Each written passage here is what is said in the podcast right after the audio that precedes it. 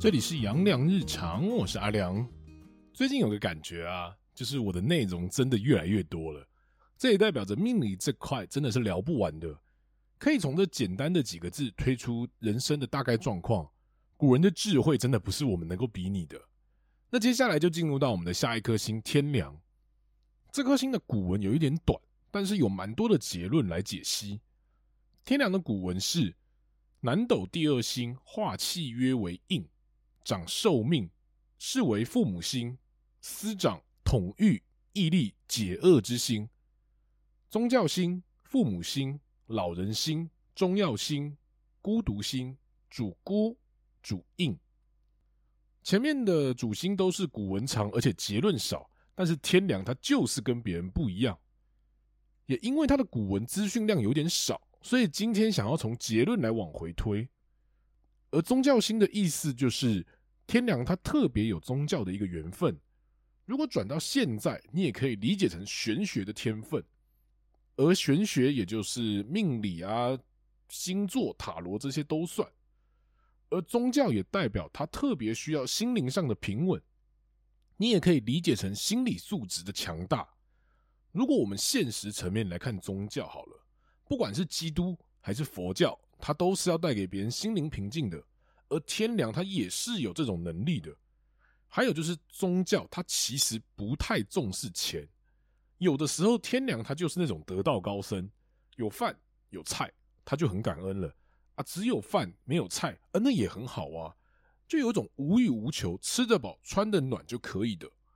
但这边说的叫做理想中的天良，在现实生活中，很多人利用宗教敛财，这里就不多说什么。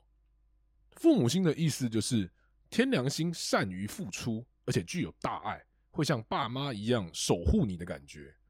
再来是老人星，老人星的意思就代表天梁的成熟。先来说说外表的成熟，通常天梁都是老在等的长相，你会觉得他十五年前跟现在好像没有什么长相上的改变，就只是体型上的不一样而已啦。啊，国中就被叫叔叔。啊，高一买烟就不用看证件了。四十岁的同学会就会听到一句：“哇塞，你都没有变老，跟国中一样啊！”这就是天良老人心的一个外表。还有他的心态上面也是一个老人，就是天良他其实是非常早熟的，可能在小学、国中就是会有非常超龄的一个发言。例如，他今天可能有一百块的零用钱，好了，天良他在小时候可能就会跟你说。哎呀，我们的父母赚钱很辛苦，所以我们要好好利用这一百块钱，不要买一些垃圾食品，要买一些有营养的食物。这种话如果说出自于小学生的嘴巴里面，你应该会觉得哇，干，他真的太超龄了。这也代表天良的人，他其实是充满着人生的智慧，而且愿意跟你做一个分享的。再来就是天良结论的一个 combo 了：宗教、父母、老人，宗教的传播观念。父母的守护跟叮咛，还有老人的分享，就代表天良非常会念，非常的啰嗦。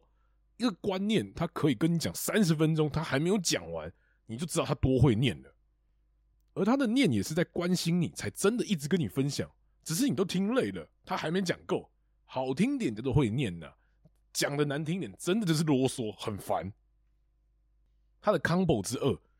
宗教是从古至今就是真善美的观念，父母跟老人代表他们之前的人生观念，就代表天良其实是非常非常的传统，不喜欢被改变，尤其是观念上。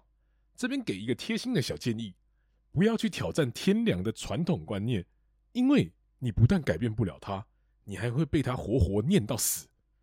想想改变你父母这件事情就好，光用想的你就会觉得很累。再想想，去改变你们的阿公阿嬷，改变得了吗？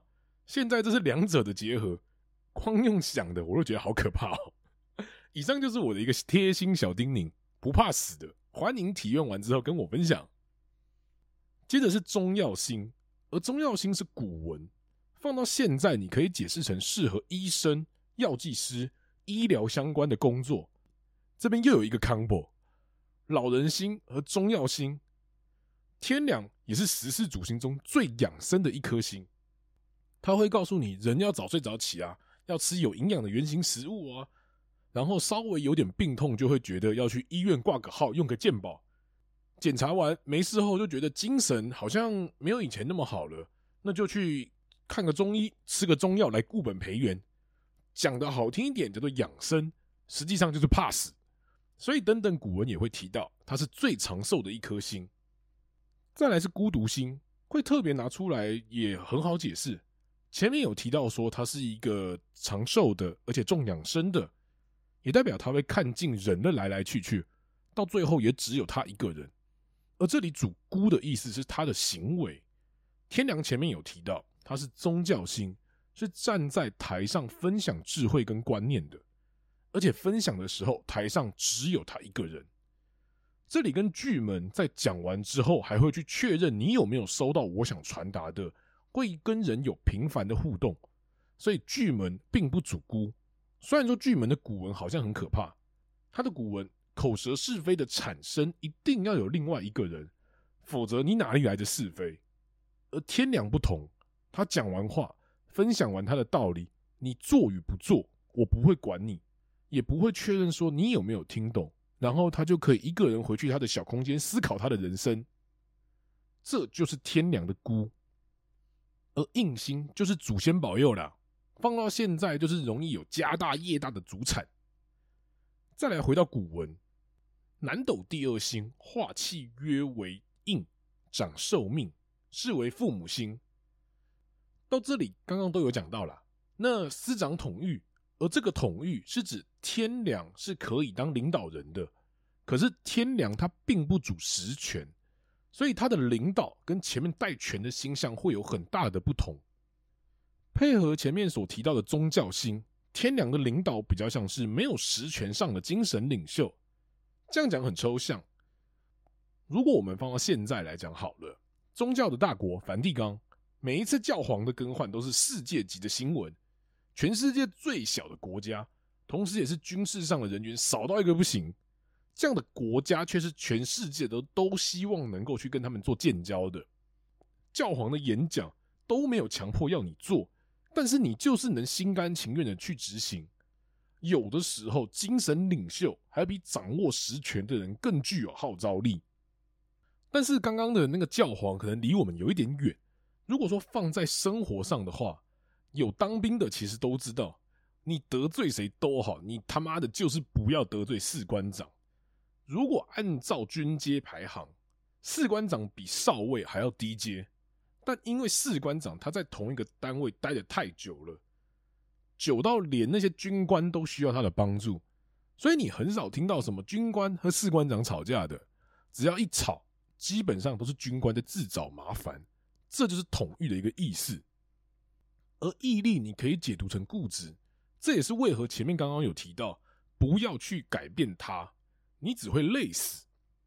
如果放在做事上，天良会是个非常坚持到底的人，而解厄星还是那句话，死不了。而天良他也是十四主星中最后一颗的解厄星，前面还有三颗星，是哪三颗？最先留言的人都可以给我论命三十分钟。还有天良是晚发的。但是天良的晚发比较像是理解人生，并且能够把这套以别人能够接受的方式讲出来。要不然讲实在话的，天良在还没有成熟以前，他表达方式会让人家觉得干他超级自以为是，超讨厌的好吗？还有就是五行的部分，天良是属土，所以土代表的是脾胃。最后来聊聊他的代表人物好了，前面相信已经有了很多天良的一个形象化。但今天想来聊的是真实的人物孔子，我相信这个人应该是很多人学生时代的一个噩梦。我觉得他就很有天良的一个感觉了，一生金句名言无数。通常名言无数的人就是学生的痛苦，后世追封至圣先师。但他直到五十一岁的时候才意识意识被封一个官职，而且一生似乎都没有什么知心人，只有那些向他请益的学生留在他旁边。而且他美其名叫做周游列国，实际上只是流亡啊，因为讲话太机车了嘛，没有哪一个君王能够忍受。可是又因为他真的德高望重，而拿他没办法，就只能请他去别国晃晃，看看有没有哪一国愿意收留他的。而且在春秋那个战事连连的时代，男性的平均寿命大概是三四十岁，他能够活到七十二岁左右，那根本就是春秋时候的人类嘛。而且看着自己的学生一个一个的离去，有种白发人送黑发人的悲痛感。最后在高龄七十的时候随心所欲不逾矩，其实也算是蛮传奇的一生呢。而且让我们直到现在都还在被儒家的文化所影响。我想大概也只有天良的智慧能够影响这么深远吧。那今天就先分享到这边。如果说你对天良还有什么其他的看法的话，都欢迎到我的 IG 来留言做分享哦。那我是阿良，大家拜拜。